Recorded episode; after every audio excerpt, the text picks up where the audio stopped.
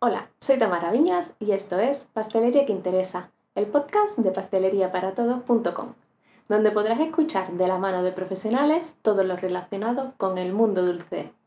Hoy tenemos una invitada recientemente premiada por tener el mejor restaurante de España 2023 por la revista Club de Gourmets. ¡Felicidades! Hoy podremos conocer un poco mejor a Lara Rodríguez. Lara es la chef ejecutiva del restaurante Kraken en Gijón. En el episodio de hoy nos contará cómo empezó en el mundo de la gastronomía y cómo ha hecho de Kraken un lugar para disfrutar. También nos contará cómo son sus platos dulces, por qué les gusta llamarlos así y cómo podemos sustituir la mantequilla por grasa de pescado. Sin duda, este es un episodio de los que te explota la cabeza al pensar que en un postre pueden llevar grasa de pescado, escamas, espinas y todo lo que a Lara y a su equipo se les ocurra aprovechar, porque en su restaurante se aprovecha todo.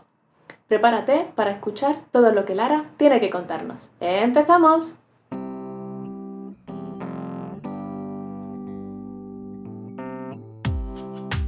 Hola. Ya te comenté en un episodio anterior que había comenzado a colaborar con Recipoc, una plataforma online creada para pasteleros y panaderos que puede ayudarte con tareas clave de tu obrador. Te cuento rápidamente. Puedes sacar un etiquetado completo y en tiempo real de todas tus elaboraciones, incluida la información nutricional, alérgenos, lote y fecha de consumo preferente, así como el resto de necesidades de sanidad. Puedes calcular todos los costes de tu obrador. Podrás calcular la rentabilidad de cada una de tus elaboraciones con la herramienta Escandallos Avanzados. Además, si cambia cualquier precio en uno de tus ingredientes, se actualizará de forma automática en todas tus elaboraciones. Siempre sabrás qué precio poner a tus productos, porque siempre podrás saber cuánto cuesta exactamente. Además, puedes llevar los registros de APPCC, incluidas alertas para tus empleados, de manera que les organices todo lo que desde ese punto de vista deben realizar al día. Puedes llevar los partes de producción de cada elaboración, y además podrás asignarlos a tus trabajadores, tanto de forma diaria como semanal o mensual. Una organización completa de tu equipo de trabajo. Podrás llevar la trazabilidad completa de tu obrador asignando los lotes y poniéndolos en las etiquetas. Pero bueno, en cualquier caso, te animo a que entres en recipop.com y que te registres para empezar a utilizar la plataforma, porque te va a sorprender y seguramente te va a ahorrar mucho dinero. Además, si tienes cualquier duda, en la parte superior de la página web encontrarás un teléfono para contactar con los técnicos de Recipoc. Y ahora sí, te dejo disfrutando del episodio. Buenos días, Lara, bienvenida. Hola, muy buenos días. ¿Qué tal estás? Bien, muy bien. Muy bien, encantada de estar aquí, sí. ¿Te pillo en, el restaurante o te pillo en casa? Sí, no, no, en el restaurante estoy, sí. Ahí ya estás. Para empezar bien el día, ¿no? sí. Muy bien, Lara. Pues nada, em, estoy encantada de, que estés aquí hoy conmigo. Me han hablado de ti. una de, mis antiguas, bueno, pues fue una de, creo que de las primeras que, pasó por aquí, que fue Fátima.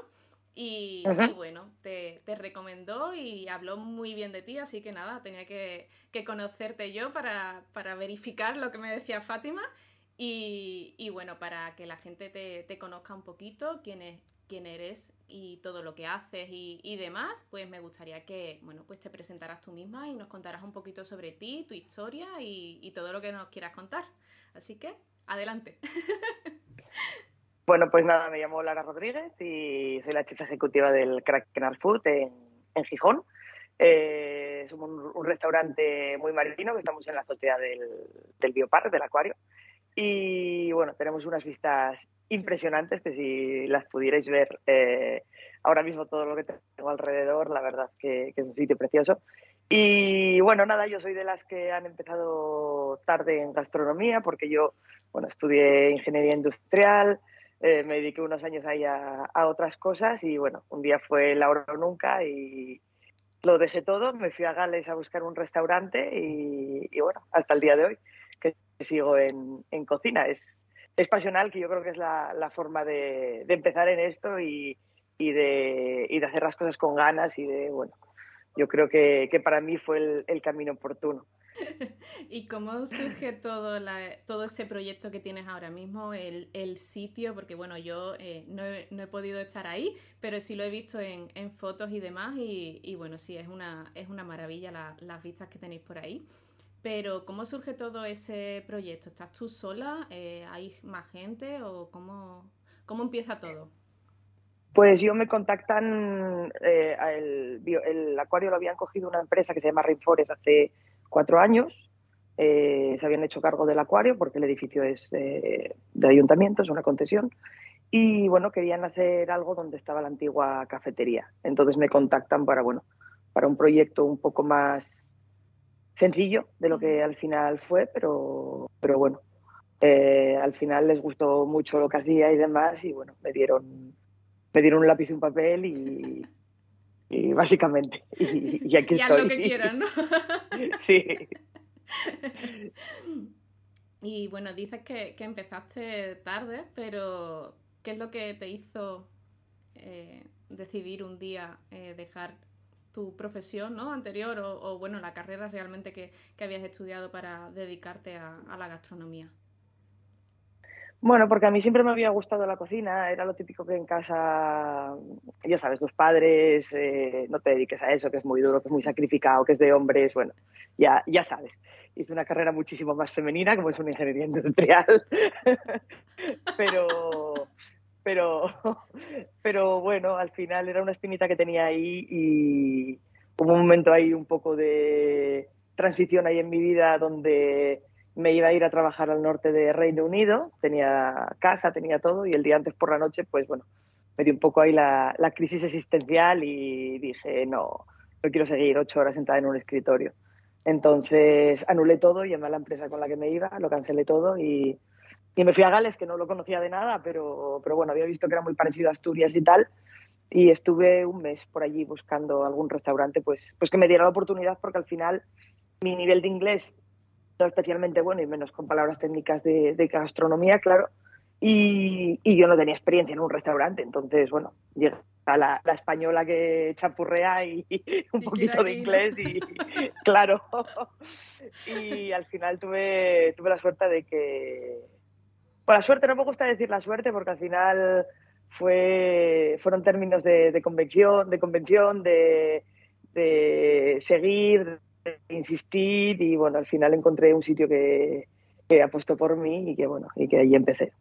Qué bueno me siento muy identificada contigo porque, bueno, yo antes también era administrativo y, decidí dejarlo todo también de, un día para otro y dedicarme a la pastelería. O sea, que, tu historia y la mía me siento muy identificada con lo que estás contando, así que nunca, nunca es tarde, ¿no? Para... Yo no, yo no me he arrepentido nunca de, la decisión que, tomé y me imagino que, que tú tampoco habrás, aunque tengas días duros y demás, pero que no, no te, no te arrepientes de, esa decisión, ¿no? Está bien tomada, ¿no? No, en absoluto, porque yo siempre lo pienso que a lo mejor si hubiera estudiado en su día aquí en la escuela de, hostelería o tal, a lo mejor hoy en día no estaría en cocina, porque no es lo mismo, yo creo, cuando empiezas con 10 y no sé con cuántos años se, entra en, en, la escuela, 17, 18, eh, y te pones a aprender una profesión un poquito porque tienes que estudiar algo, porque con esa edad a lo mejor tampoco tienes esas cosas tan claras, aunque te guste, al final sales de la escuela, te vas de prácticas a algún sitio donde a lo mejor eh, tampoco aprendes mucho, te quemas. Yo creo que es distinto a cuando dejas una vida entera por, por algo que, que, que te gusta y que ya tienes muy claro que quieres hacer eso. Entonces, entonces vamos, yo creo que fue, porque muchas veces hay gente que me dice es que empezaste muy tarde o es que qué pena que, no empezaste antes. Eh, no, o sea, yo creo que el momento fue ese y, ya está. Claro, nunca se sabe al final el, el, lo que puede pasar, ¿no? Porque bueno, son cosas que, que no se han hecho eh, en ese momento, pero realmente has hecho eh, lo que te gustaba y en el momento que tú te sentías preparada para hacerlo, ¿no? A lo mejor es lo que tú dices, ¿no? Si lo haces en otro momento igual no estarías hoy aquí porque no te hubiese gustado de otra manera, o sí, no se sabe, pero creo que, para hacer lo que realmente te gusta y demás no, no hay una edad ni hay un momento tarde. Así que Ah, yo ya te digo, totalmente identificada con, lo que me cuentas. Y, hablando de, bueno, yo he podido estar investigando un poquito sobre tu cocina, pero bueno, me gustaría saber mm, cómo es eh, tu cocina dulce, porque bueno, pues eh, hay dos partes ¿no? en un restaurante y, muchas veces no se le da el, valor ¿no? a, los, postres que, al, salado en sí, ¿no? Entonces, ¿cómo es la cocina dulce de, Lara?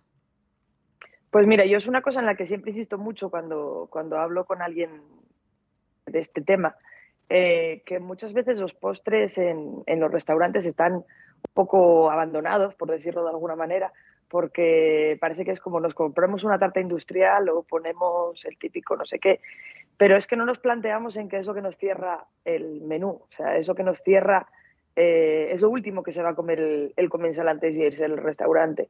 Entonces, tenemos que darle la misma importancia que, que, al resto de la carta o que a la bodega. Yo creo que no hay que descuidar nada porque todos son partes muy importantes dentro de un restaurante pero eh, el postre deberíamos de tener especial cuidado, no ya solo que esté bueno, sino que, siga la línea de, todo el restaurante, que sorprenda o que, bueno, un poco lo que, lo que busques en el restaurante. Si es un restaurante más tradicional, pues que sean postres tradicionales, pero, pero de verdad, y que estén ricos y que recuerden a los postres de tu abuela. Si es un restaurante para sorprender, como, como por ejemplo intentamos aquí, pues que sean postres que sorprendan también.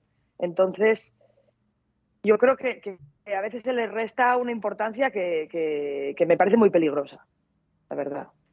¿Y qué podemos encontrar en...? Bueno, eh, hay un, tema que, me ha llamado la atención y es que eh, en tu página web, ¿no? Ahí está la carta del menú que, tenéis. Tenéis, creo que son dos menús y demás. Eso ahora si quieres nos cuentas un poquito mejor.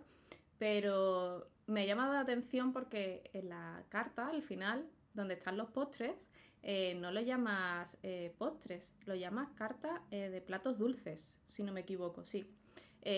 ¿Por qué esa diferencia? O sea, ¿hay diferencia entre un postre o un plato dulce? ¿O, por qué te gusta llamarlo así? Yo creo que sí, porque nosotros no tenemos postres al uso. O sea, yo para mí un postre, no quiero decir que sea una cosa más tradicional, pero sí considero que nuestros postres, o sea, nuestros platos dulces no se pueden llamar postres, porque tenemos una carta un poco peculiar. Eh, nosotros somos un restaurante que trabajamos todo pescado y marisco, eh, insistimos mucho en el tema de la sostenibilidad, de la responsabilidad con, el medio. Estamos, el edificio está suspendido sobre el mar, entonces aquí tú según llegas ya respiras salitre según te acercas al, edificio. Eh, entonces estamos muy concienciados con eso y tenemos un proyecto muy ambicioso de, desperdicio cero con, las especies que, trabajamos. Tanto con tema de cáscaras, por ejemplo, cascarones y demás, que, estamos haciendo un tema de una vajilla natural con ello, como el tema del desperdicio cero de cara a grasas, de cara a escamas. Entonces, em, son cosas que serían mucho más fácil a lo mejor de integrar en un plato salado, pero que hemos decidido integrar ciertas partes también en nuestros platos dulces, eh, justamente por, lo que te decía antes, por seguir esa línea del restaurante y por intentar sorprender al comensal antes de que se, antes de que se vaya. Y, por eso yo creo que no lo podemos llamar postres, porque tenemos, por ejemplo, un plato que lleva un tofe montado, que lleva, nosotros estamos sustituyendo las mantequillas por grasas eh, animales, o sea, por grasas de peces, más exactamente, eh, de cara a aprovechar y de cara pues a no tener que comprar, por ejemplo, ese bloque de mantequilla con su papel, con su distribución. Entonces, bueno, ahí utilizamos la, grasa, en este caso de lubinas, es la que más estamos aprovechando. Eh, la estamos emulsionando y preparando con un poquito de colágeno para conseguir una mantequilla y sustituyendo, por ejemplo, en el tofe montado, lleva, eh, en vez de mantequilla, lleva esa grasa de, de la lubina, como es el caso. Entonces, yo creo que sería un poco atrevido llamar a nuestros postres, eh, o sea, llamar a nuestros platos dulces postres, porque son, pues eso, platos dulces. Son platos dulces, pero, pero no es un postre al uso. Es que no sé muy bien si, me estoy explicando muy bien. Sí, sí, yo, te entiendo perfectamente. O sea, eh, una diferencia, utilizas eh, cosas que normalmente podemos utilizar para pues, platos salados, entonces no, ahí está la diferencia, ¿no? Creo de, tus platos dulces a un postre normal, porque en un postre normal se utiliza una mantequilla, se utiliza una leche normal y tú en este caso no utilizas ese tipo de ingredientes o intentas adaptarlo y, aprovechar al máximo lo, salado, por así decirlo. Entonces tiene totalmente eh, una explicación y una coherencia muy, muy buena y, por eso es que me, me, llamó la atención cuando, cuando lo vi, le digo, tengo que preguntarle porque tiene que haber eh, eso, una historia y una explicación de por qué lo llama así, así que me parece estupendo. Y has dicho que, le utilizas eh, la grasa de, la lubina, en este caso, eh, ¿no le da sabor a, pescado al, plato? Ahí está, ahí está el tema, el conseguir que no, que no le dé sabor. nosotros, por ejemplo, utilizamos solo la grasa de, de la lubina para los postres, eh, sí utilizamos grasas de otros peces, pero solo estamos utilizando la de la lubina porque tal vez es la más sutil o la más amable para, incluir en un plato en un plato dulce. Nosotros todo el pescado que trabajamos es de anzuelo, de aquí de, la costa de, bueno, Gijón, obviamente nos viene de más zona de Asturias, pero bueno, sí intentamos que sea de siempre de aquí de la costa. Pero las lubinas, como la lubina salvaje empieza a haber muy poquita, no está muy bien, eh, llegó un momento en el que decidimos dejar de, trabajarla y estamos trabajando con una lubina de acuicultura sostenible. ¿Qué pasa? Que esas lubinas, eh, antes de sacarlas del, mar, porque ellas están en, en, alta mar, están en el Atlántico, eh, mantienen en un ayuno durante 48 horas. ¿Qué pasa? Que esas lubinas vienen con las tripas totalmente limpias. Tú cuando abres una lubina de esas, el interior está limpio. Entonces, yo creo que aparte de que la grasa de la lubina tal vez sea más amable respecto al sabor, em, lo bueno es que esa grasa al venir tan limpia, no venir con pues, pues con todo lo que puede traer ahí de llevar el, animal muerto pues un día o dos, eh, igual no coge tanto sabor. Entonces, para nosotros es mucho más sencillo a la hora de, de extraerlo, de filtrarlo y, y yo creo que, se hace más sencillo a la hora de poder incluir en un plato así.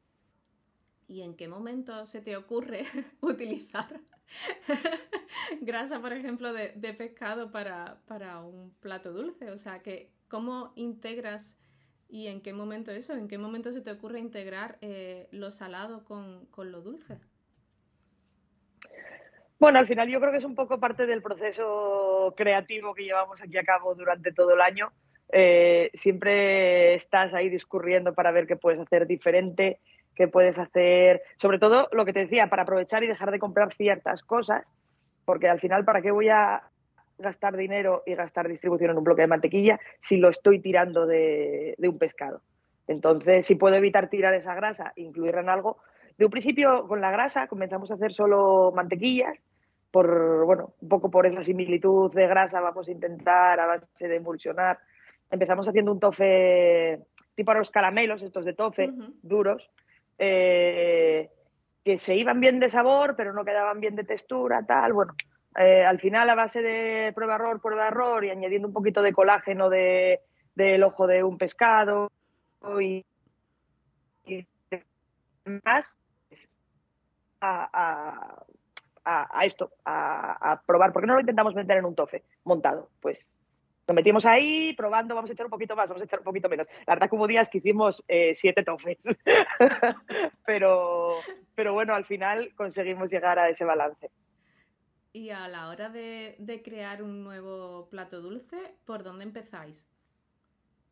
¿Por el producto en sí? O sea, o porque se te ocurre decir, bueno, pues voy a quiero hacer una, yo no sé, una tarta de queso y quiero eh, darle otro sabor, o cómo empiezas a, a inventar. Sí, al final, bueno, a ver, nosotros eh, todo esto, antes al principio sé que teníamos postres más, teníamos postres, totalmente dichos.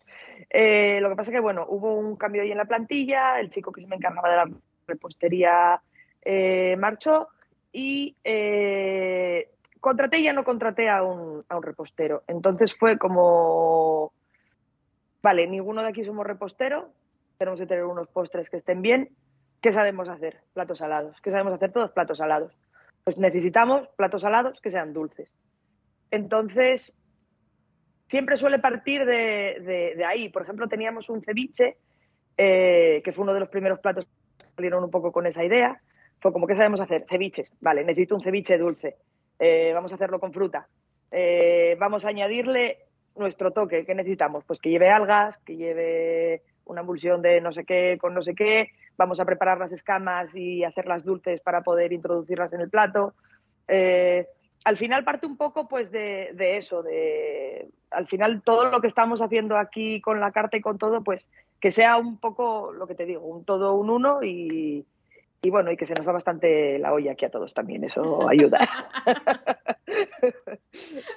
bueno, eso, es bueno, ¿no? Y al final salen cosas luego que están buenas y que, además llaman mucho la atención, porque ya te digo, a mí, eh, o sea, es que no se me hubiese ocurrido nunca el, tema de, utilizar la grasa y demás. Y las escamas también, por ejemplo, has dicho que las utilizáis para, para los, los dulces. ¿Cómo? Sí, las escamas las utilizamos para un montón de cosas porque las, las preparamos tanto dulces como saladas. Nosotros todos los trabajamos, eh, bueno, los tratamos con, técnicas japonesas. Eh, yo estudié unos años con, una chef japonesa, eh, cocina tradicional y demás. Y son unas técnicas que me gustan mucho porque creo que son muy respetuosas con, con los peces.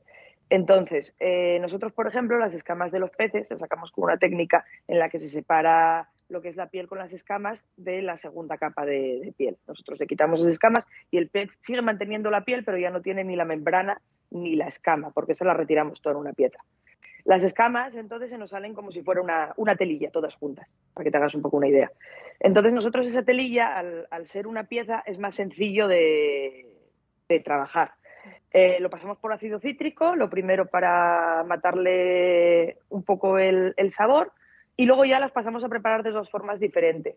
Unas las preparamos para salado, que las utilizamos luego para, pues para como umami, para dar más sabor a, fondos de pescados y de mariscos.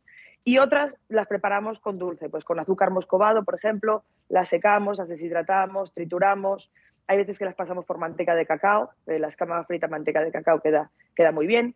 Luego eso lo trituramos y eso, hay veces que eso, le añadimos azúcar moscovado, le añadimos por regaliz y las utilizamos pues eso, como, como tierras, como polvos en galletas, eh, bueno, para dar un poco ahí un pequeño toque salado, pero a la vez dulce. Qué bueno. y bueno, me imagino que, no, lo harás tú sola, o sea, que ya al final metes a todo el equipo, ¿no? Y, todo el mundo también eh, pues tendrá ideas y a lo mejor te viene un día y te dice algo que, se le ha ocurrido, ¿no? Y venga a probarlo, ¿no? Sí, no, aquí la verdad que no me puedo quejar porque tengo un equipazo, tengo un equipazo tremendo y, todos siempre vienen con, siempre vienen con alguna idea por, la mañana. Oye, ¿por qué no? Si es como, venga, dale, apúntame lo que necesitas, que, probamos. Y, y, al final yo creo que es como se hacen, se hacen las cosas. Y en un equipo eh, que, invente, que te siga la locura, que, se anime a hacer cosas, pruebas. Al final, yo creo que es como salen las cosas y al final todos los platos se hacen entre todos, porque a uno se le ocurre uno, a otro se le ocurre otro, a otro no sé qué. Entonces, bueno, al final de ahí es de donde salen las, cosas bonitas, yo creo. Y al principio has dicho un poco, ¿no? Que, bueno, pues que estabas metida en un mundo de, hombres, ¿no? Eh, ¿Cómo llevas esto? O sea, eh, ¿crees que hay mucha diferencia o que no se le da la misma importancia? Igual que hemos hablado antes de, que no se le da la misma importancia a los dulces, a los postres y demás en una carta. ¿Crees que la mujer también eh, no tiene la misma importancia que, el hombre en este, en este mundo? Eso es un tema un poco, un poco peliagudo porque eh, Hace unos años sí, hace unos años sí, porque al final yo creo que veníamos con esa tradición y con ese chip todavía, sobre todo la gente, la vieja escuela, como se suele llamar en cocina, de la mujer estaba trabajando en casa, el hombre era el que salía a trabajar, entonces eh, la cocina es cosa de la mujer, pero profesionalizada es cosa del, hombre. Eh, yo creo que ese chip sí que estaba antes. Hoy en día yo no creo que haya tanto esa, esa visión ya, ni, ni muchísimo menos. Pero sí es cierto que yo creo que el hándicap, el, principal de todo esto es que la mujer juega un poco con la desventaja, por así decirlo, de que sí que mantenemos el chip de que la mujer, si tiene hijos, se va a quedar en casa a cuidar de los niños o es la que más tiene que sacrificar en un momento determinado de ir al conocer a los niños y se pone el niño malo. Entonces yo creo que eso eh, frena a las mujeres un poco de cara a, pues a sus carreras profesionales, sobre todo en este ámbito que se echan tantas horas y que trabajamos fines de semana, festivos, eh, de noche. Yo creo que, es más ese, ese hándicap y ese freno que cuidado que, muchas veces también nos ponemos porque hay veces que tienes que, decidir o sacrifico mi vida personal y no tengo hijos y, me centro en, esto y ya está, que, es lo que, lo que he hecho yo. Eh, o tengo hijos, sacrifico un año o dos años de mi vida donde voy a parar un poco la carrera a medias, o los casos menos que conozco, que conozco alguno también, ¿eh? que están al pie del cañón con niños, pero que no les da la vida porque es eh, horrible. Al final, bueno, yo creo que ahí sí que se debería de, tener un poco más el tal de, compartir un poco más a lo mejor el, tema de los niños y que no tenga que sacrificar la mujer tanto. Pero bueno, sí que es cierto que biológicamente es imposible y al final es lo que es. Sí, sí, creo que sí, que, estoy de acuerdo contigo en lo que, en lo que dices, que, es un tema muchas veces que nosotras mismas a lo mejor nos ponemos también un poco el, el freno, ¿no? Y no bueno, pues que estamos en, los mismos derechos, ¿no? Y, bueno, aunque biológicamente, evidentemente, pues eh, hay un momento en el que tienes que parar sí o sí, o sea, no, no te queda otra, pero, pero sí creo que, dentro de las cocinas y demás también eh, están cambiando mucho las cosas y, ya la mujer eh, está, pues, pues eso, en, en muchos sitios donde antes no, no se no tenía cabida o bueno, o no se, no se veía tanto, ¿no? Y, sí, sí, eh, están cambiando las cosas afortunadamente. Sí, sí, sí, la verdad que sí. Porque además también hay mucha, bueno, pues se ha demostrado, ¿no? Que hay muchas mujeres buenas en, en esto, así que hay que, hay que seguir adelante y, y, dándonos a conocer, ¿no? Sí, sí, sí, está claro. Y bueno, el, volviendo un poco al, al tema de, de los dulces y, demás, eh, ¿qué sería para ti un plato dulce perfecto? ¿Qué debe tener? Pues, a ver, eh, yo soy muy de dulce porque me gusta el dulce, pero no me gustan los postres especialmente dulzones. Empalagosos, ¿no? De hecho eh, que... sí, yo creo que, que para mí un postre ideal es que tenga un balance de, de dulce que no sea eso, muy dulce, que sea fresco y, y bueno, sobre todo que no sea pesado, porque al final lo que estábamos hablando, estás cerrando una comida, a lo mejor una comida muy copiosa y, y pedir un postre que te apetezca, pero que al final te vaya a resultar pesadísimo y ya no te puedas ni levantar de la silla, pues creo que no ayuda tampoco. Entonces, yo para mí eso, postres que no sean muy dulces y que no sean muy densos demasiado. Pues, ¿Y nos podrías decir algunos de los que, por ejemplo, tienes actualmente en, carta? De decir, oye, pues tengo... Eh, creo que eso que había visto en, en, la web, ¿no? Que tenéis como, como un menú de gustación, por así decirlo. No sé si, si es exactamente eso y luego pues un poco más de, de carta. ¿Qué es lo que, que podemos encontrar? Ahí? Sí, nosotros tenemos dos menús de degustación, eh, el corto que se llama Macara, que son seis pases, y cierra con un postre, y el Leviatán, que son 12 pases, que es nuestro menú largo, y que cierra con un prepostre y un, y un postre. Y luego tenemos una pequeña cartita de, postres, que tampoco eso, tampoco me gusta que sea muy extensa para el tema de, la carta, donde habitualmente suele haber tres, cuatro postres que van cambiando un poco por, por temporada. De hecho, ahora mismo estamos trabajando en uno con castañas, que eh, arrancaremos seguramente esta semana. Y, bueno, tenemos algunos postres como por ejemplo el ceviche que te comentaba antes, que es un ceviche de mango, que lleva musgo de mar, garrapiñado, lleva una anamelaca de, de plancton y, luego lleva eso, una base muy cítrica, lleva unos merenguitos, está muy fresco, muy fácil de, de entrar. Lo acompañamos además con una kombucha también de mango. Entonces, es un postre muy, muy agradable para cerrar una comida. Luego, por ejemplo, tenemos otro que es el prepostre además del Leviatán, que es un, un parfois de, café, eh, que lleva una espuma de, leche fresca y nuestro tofe montado de, la grasa de, la lubina. Que al cliente no se lo decimos nunca hasta después de que se lo ha comido. Sabe que es un tofe marino, lo llamamos tofe marino, no se sabe por qué, y se lo contamos después porque sí que hemos llegado a la conclusión de que si lo contamos primero, dicen, ay, pues sí me sabía un poquito pescado. Si lo contamos después, a nadie le sabe pescado. Todo el mundo se queda como, ala, ¿en serio? Entonces, siempre lo contamos después. Eh, luego, por ejemplo, tenemos otro que es una especie de panacota que hacemos con kéfir. Y bueno, nos gusta mucho el tema de las fermentaciones y los hongos y tal también.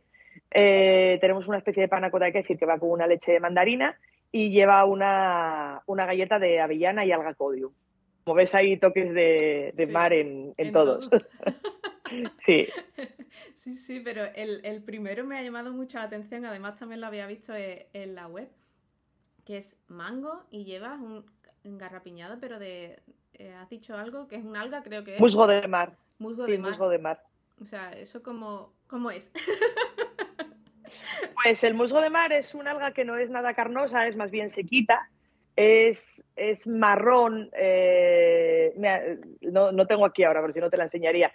Es marrón, así finita, entonces eh, nosotros la agarrapiñamos como si fuera una avellana. O sea, eh, la agarrapiñamos y sí que le añadimos, de hecho, hablando de la avellana, un poco de avellana, en polvo dentro del, del garrapiñado. Entonces nos queda con un bastante sutil, con la avellana y no sabe mucho a mar, pero sí da un pequeño toquecito, muy pequeño, porque no es un alga que tenga muchísimo sabor. Y la ponemos en trocitos como, como así y, va, bueno, sobre distintas partes del, postre, le da el toque crujiente y un poquito eso, un poquito el toque salado para bajar un poco el, dulzor y combinar con el, con el ácido. O sea, y luego... Eh, Claro, en, todas las, en todos los postres, digamos que tenéis eh, esa mezcla de dulce y salado, ¿no? Porque al final es una mezcla. ¿Qué opina la gente? O sea, ¿le gusta a la gente o, la gente se espera algo más eh, dulce que, luego lo que. Bueno, pues lo que presentáis, ¿no? No, a la gente, a la gente le, gusta. Eh, sobre todo porque si se quieren comer un postre, tienen que probar porque hemos tenido cartas más mezcladas, eh, con postres a lo mejor tal vez más, tradicional, más tradicionales, y al principio, y esos postres se canibalizan al resto. O sea, en el momento en que tienes, yo qué sé, por decirte, un arroz con leche, eh, todo el mundo se va a tirar al arroz con leche porque es lo que conoce. En el momento en el que pasas a tener una carta tal vez un poco más peculiar, tienes que probar. Claro. Entonces, eh, una vez pasado ese problema de no pruebo, voy a, lo seguro, eh, a la gente le, gusta y le, y le, sorprende porque, aunque tengan un pequeño toque salado, está muy balanceado para que, no, para que sea dulce. O sea, son platos dulces al fin y al cabo, aunque tengan algún pequeño toque salado que al final lo que va a hacer es eh, potenciarnos el sabor, pero, pero que no es un no se nota salado el plato, vamos. Qué bueno. Y me ha llamado la atención ¿no? lo que has dicho y es verdad, somos un poco así, ¿no? De, de que nos dicen algo y ya, ah, pues sí, sabía y luego realmente posiblemente no, sepa, ¿no? Pero sí esa reacción, ¿no? Además me imagino también que, que bueno, que decir que está hecho con la grasa de, de, una lubina, pues mm, a mucha gente igual le echa, le echa ese tema para atrás porque, bueno, estamos acostumbrados ¿no? a una cocina en la que la lubina se come en algo eh, salado, ¿no? Claro, eso es. y tenemos ese, ese rechazo, porque al final lo, tenemos todos, ¿no? Y, pero sí, sí, engañas ahí un poquito, bueno, engañas. no cuentas toda la verdad, ¿no? eso es. Sí, al final estás jugando un poco ahí con, la mente y el paladar, que yo creo que, eh, al final es de lo que se trata. Y ese, el, el ambiente, bueno, eh, no te he preguntado, el nombre del restaurante es Kraken. ¿Por qué ese nombre? Pues mira, antes de venirme para acá, no sé por qué, siempre me ha gustado, bueno, siempre me ha gustado mucho el tema de las criaturas mitológicas y todo esto de la mitología y tal, pues bueno, siempre fue algo que me, que me gustó mucho, siempre he leído, he leído mucho. Y, bueno, del libro este de 20.000 leguas de viaje submarino, que, aparece también la figura del Kraken y tal, pues bueno, siempre fue un nombre que me, que me gustó y yo tenía un poco ahí la, la espinita de si un día tengo un restaurante se va a llamar Kraken. Y, bueno, aquí tuve la suerte de, de, caer aquí, de poder ponerle el nombre y de decir, pues este va a ser el Kraken. A pesar de que todo el mundo me decía, es un nombre muy duro para Gijón, eh, para un restaurante, no pongas ese nombre. Y al final yo creo que fue, el, fue un acierto. Muchas veces no hacer caso a la gente. es, lo mejor, es la mejor decisión, ¿no? Yo tiendo a hacer poco, o sea que, que va bien. Y y bueno, aparte de, bueno, pues e, ese, ese nombre, esos platos diferentes, eh, bueno, el ambiente, ¿no? Que has dicho que, estás encima de, un acuario, o sea, ¿no? Y que la... Sí, mira, voy a... A ver si... Te voy a enseñar a ver si no se nos va mucho la luz. Ah, es que me pixela un poco el fondo, no sé si se ve. Se ve, o sea, se, intuye, pero se ve borroso. Sí, es que no sé. Porque tienes desenfocado el, fondo, entonces te, coge. Es un efecto. Lo que no tengo ni idea es cómo se. Ah, ah, no. No, pero está desactivado el enfoque de fondo. No sé. Ahora. Ah, ahora está. Venga. Ahora, sí, mira, ahí estamos. Madre mía, qué maravilla. Esta es la terraza del restaurante. Como ves, estamos en un sitio pues precioso. Sí. Por debajo es todo, todo mar, es muy bonito, la verdad que la gente mira los platos o, mira. Pues la verdad que no lo tengo muy claro yo, ¿no? Nos pasa lo mismo cuando hacemos, por nosotros damos cenas los sábados dentro, de, dentro del acuario, dentro de lo que es el recorrido del acuario, donde el tanque de tiburones, hay un tanque de no sé cuantísimos miles de litros, y nosotros montamos allí cenas los sábados por la noche. Y yo creo que la gente no mira la comida allí, porque es que, claro, está con muy poquita luz, solo con los tanques encendidos y tal, y la gente está así. sí. ¿Y crees que... Prácticamente, sí. ¿Crees que se, se come o se cena distinto y sabes mejor las cosas en ese tipo de, de ambiente que, que con otro, o sea, con vistas, por ejemplo, a una pared simplemente? Hombre, yo creo que al final ya no es que sepa mejor la comida o peor como la experiencia desde que entras. Eh, todo nos entra por los ojos, igual que los platos. Yo, por ejemplo, me gusta que los platos sean siempre muy visuales, me gusta cuidar muchísimo eh, la presentación, que muchas veces que te dicen, no, ese plato está puesto para, para, una foto, por eso está tan bonito la foto. No, aquí salen todos los platos igual que en esa foto, porque creo que es muy importante desde que te sientas que, te entre por, los ojos todo. Y, al final con lo que te rodeas lo mismo. O sea, ya no solo qué es lo que te vas a comer, si llegas, ves las vistas o ves los peces y te sientas ya como, wow, qué agradable, qué a gusto estoy, pues vas a estar más receptivo a lo que te pongan, a lo que te pongan delante. Claro, sí. No, te va a importar tanto que te pongan grasa de, de pescado, ¿no?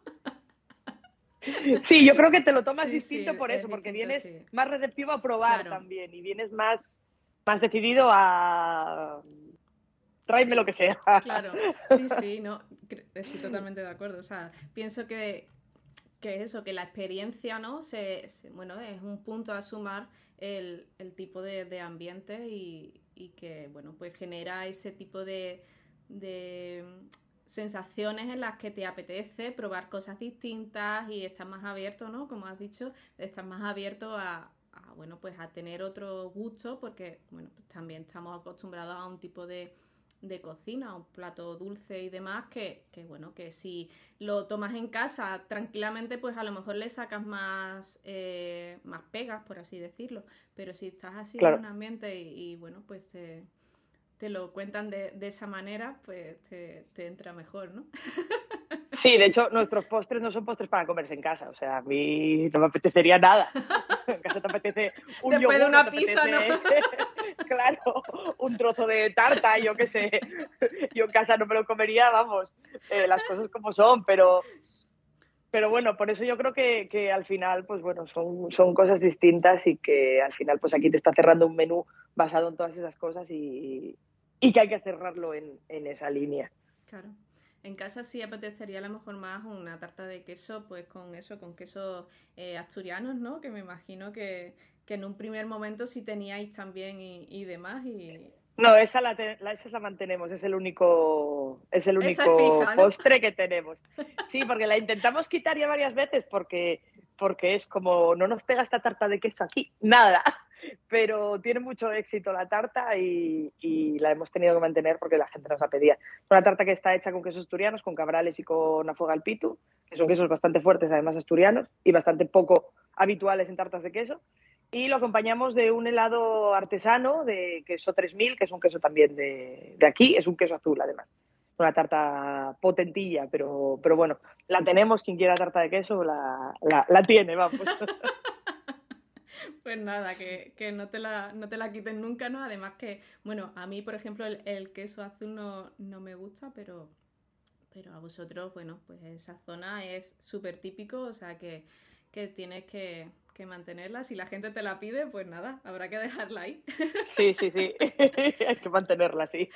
Y antes, al principio, la has nombrado y ahora también has hecho un poquito de, nombre en cuanto a que muchas veces no se habla de, eso, pero de la importancia que tiene eh, el plato donde presentemos un, ya sea un, dulce, salado, pero qué importancia tiene eh, elegir bien una vajilla. Uf, yo para mí las vajillas son mm, lo principal, lo principal de lo principal. Eh, yo para mí una vajilla tiene la misma importancia casi que un buen producto. O sea, eh, al final es la carta de presentación de tu plato. Eh, puedes montar un plato guapísimo en un plato que esté roto o tocado y no se va a ver bien. No, no se va a ver bien en la mesa ahí entramos un poco en el tema este de la, de la, experiencia, de la presentación, de que nos entre por los ojos. Y yo creo que es una cosa que hay que, cuidar y que nos complementa de una forma imprescindible a, cualquier plato. Yo para mí además me, encantan las vajillas, yo una cosa que me vuelve loca y, yo creo que es, vamos, eh, primordial. ¿Y mezclas, o sea, eh, cada plato es diferente o, o sigues una línea? por ejemplo, si toda la vajilla es blanca, pues blancos o, vas mezclando entre los No, tenemos, de hecho tenemos platos muy distintos porque tenemos muchos platos también hechos por artesanos, tenemos unos que están tallados en, en, mármol, que nos hizo un chico solo para, para nosotros, tenemos, bueno, tenemos bastantes platos hechos, otros más comerciales, tenemos unas patas de pulpo muy chulas que nos hicieron los chicos de, unos chicos con, con minusvalía de aquí de, de Aspace, de, Gijón. Y, bueno, que si encima puedes contar algo con el, con el plato también, pues, pues ¿qué más? Y claro, pero sí que es cierto que luego, si un plato va montado en, o sea, si, por ejemplo, el stick que, tenemos va montado en este plato, siempre va montado en ese plato. No, no lo cambiamos, eso sí. Y en cuanto a colores, hay que tener en cuenta eso. O sea, si la tonalidad del plato, por ejemplo, el, el postre, una tarta de, queso, como has dicho, ¿no? Eh, tiene una tonalidad, el plato debería ser todo lo contrario o cómo elegís. Depende, depende. Sí que tienes que fijarte en los colores porque hay, hay veces que tienes un plato blanco, o sea, un postre blanco, por ejemplo, y queda muy bien en un, plato, en un plato blanco para que todo se unifique como no, como buscas un contraste a la hora de emplatar y lo pones en un plato negro. Por ejemplo, la tarta de queso de la que hablábamos lo sacamos en un plato, en un plato de piedra, porque es como más artesano todo, entonces eh, como que nos pega con la, con la tarta, no tanto ya el tema del, del color. Entonces al final es buscar un poco a veces el color y a veces pues ese toque pues más artesano o ese toque más hay veces que emplatamos en madera, hay veces que, bueno, depende un poco, un poco lo que, lo que busques, pero sí, sí que hay que tenerlo muy en cuenta el tema del color. Es que la verdad que es una, una de las preguntas eso, que, que, nunca, no se suele hablar de, de, esa importancia, ¿no? Y de, bueno, como tú has dicho, ¿no? Es la carta de presentación y, y, está a la misma altura, o sea, para ti está casi a la misma altura que, que el producto y, y, es algo de lo que no se suele hablar, o sea, se piensa que, que no está nada pensado ni, ni, nada, pero sí, sí, es algo que en lo que se medita, ¿no? Y tanto incluso eh, si el plato es llano, es hondo, es... O sea, se, ve todo claro, sí es una cosa que no se suele hablar mucho, pero que bueno, que sí damos mucha, mucha importancia. Aquí a ti te vienen los comerciales a enseñar producto y te vienen eh, enseñar platos. O sea, y, y cubertería, ¿eh? Cuidado, que muchas veces no hablamos de la cubertería y otro tanto lo mismo. Nosotros, por ejemplo, tenemos ahora mismo son cuatro cuberterías diferentes, eh, que sobre todo dentro de los menús de gustación vas alternando un poco tipo de cubierto, color. al final es todo uno. Al final, si quieres crear una experiencia, tienes que cuidarlo todo. Tienes que cuidar las copas, tienes que cuidar los cubiertos, tienes que cuidar los platos. Y, el tema de las vajillas, pues, pues hombre, tú siempre que ves platos de, eh, en fotos o en un libro o de una estrella Michelin o siempre ves unos platos espectaculares y, y al final, bueno, es porque porque tú a, pensar qué plato le vas a poner a un plato te sientas, lo mismo que a lo mismo que a desglosar el plato, o sea, claro, eso es. Todo suma. Eso es. Y bueno, ¿tenéis algún proyecto que se pueda contar en el que estés metida ahora mismo o en un futuro que, estés dándole ya vueltas a la cabeza? ¿Algún proyecto chulo?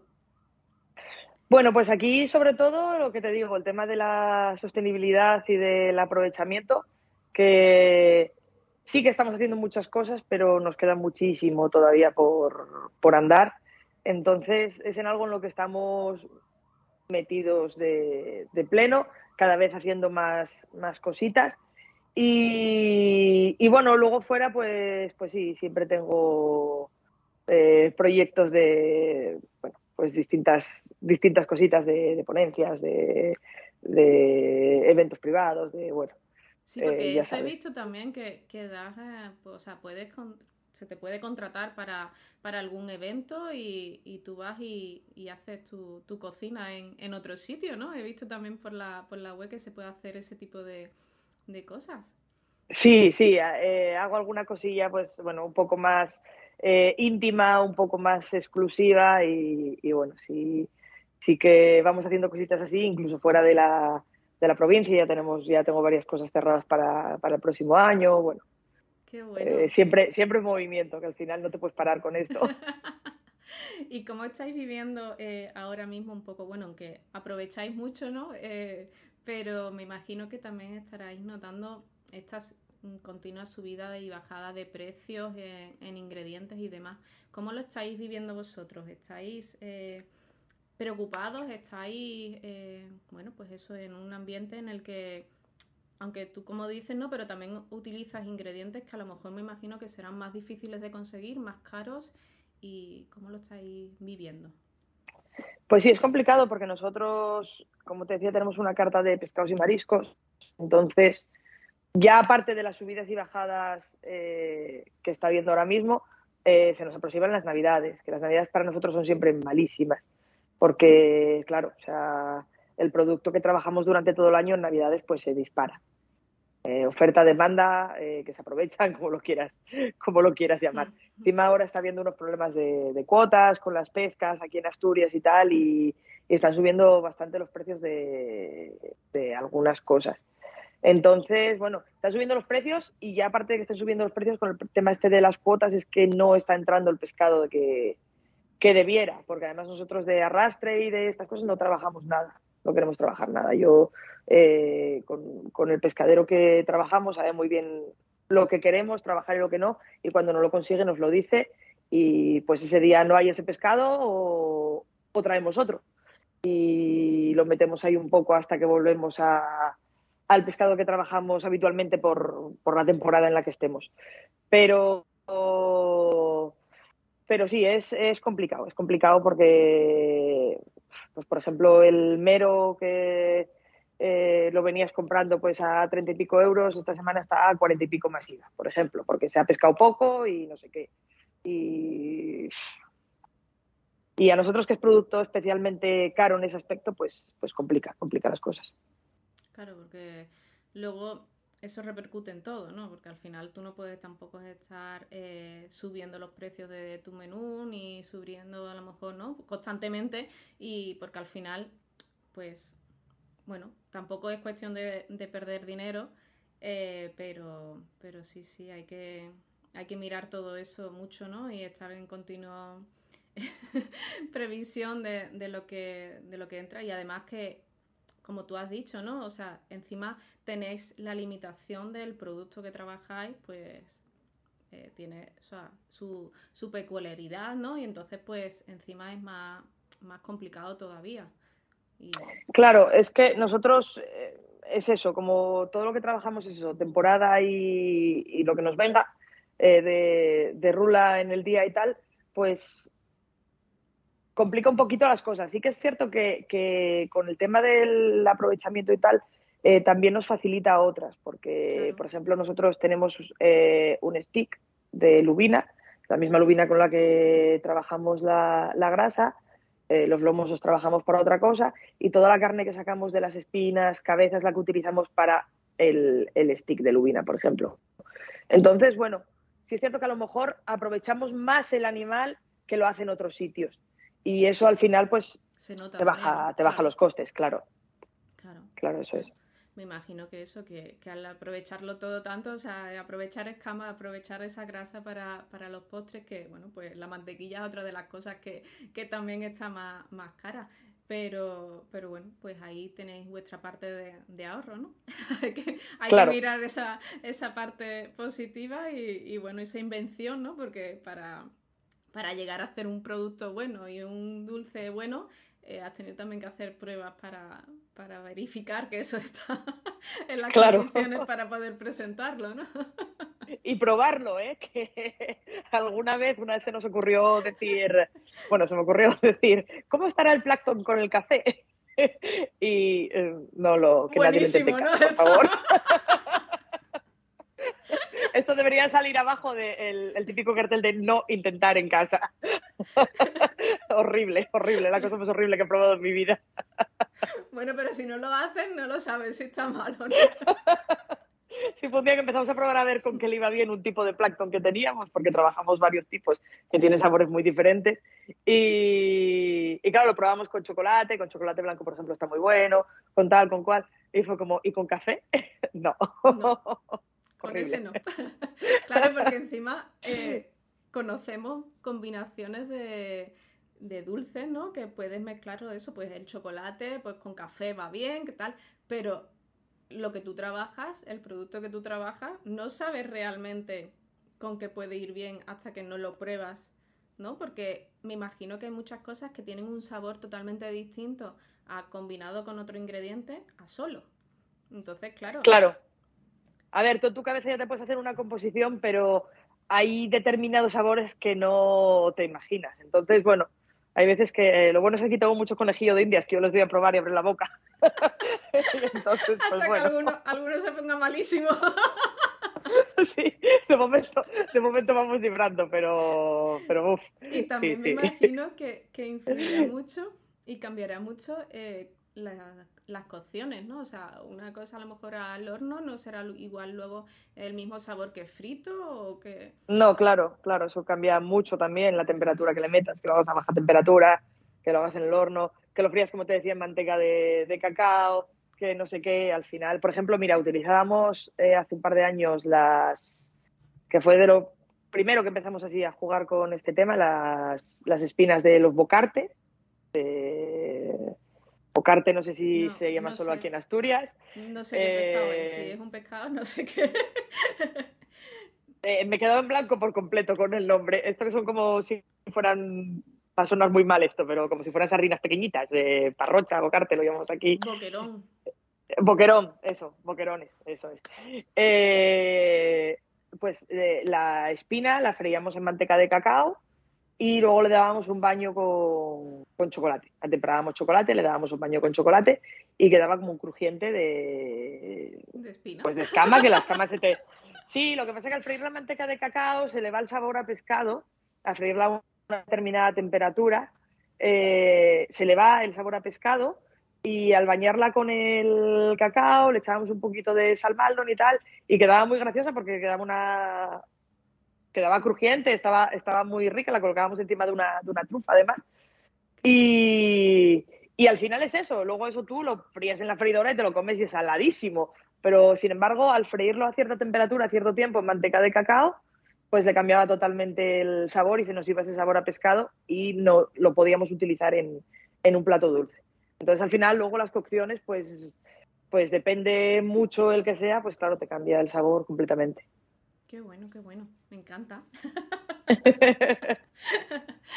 pues eh, te voy a hacer ya la última pregunta, Lara. Eh, y bueno, eh, es por la que hoy estás tú aquí, ¿no? Porque bueno, en su momento se la hice a Fátima y dijo tu nombre y es, bueno, pues una especie de, de recomendación que, que, me digas a alguien a que te gustaría pues que yo entrevistara, como te he hecho a ti y, y nada, a ver qué, qué nombre me dices.